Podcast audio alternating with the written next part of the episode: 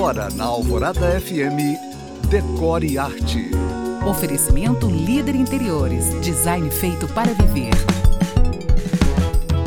Se você me acompanha aqui no Instagram, onde eu estou como You Can Find, já sabe que além de inspirações, dou dicas, truques e quebra-galhos decor. E um desses quebra-galhos que inclusive eu fiz na minha casa foi pintar na parede a cabeceira da cama box, aquela que vem só com colchão sobre a base.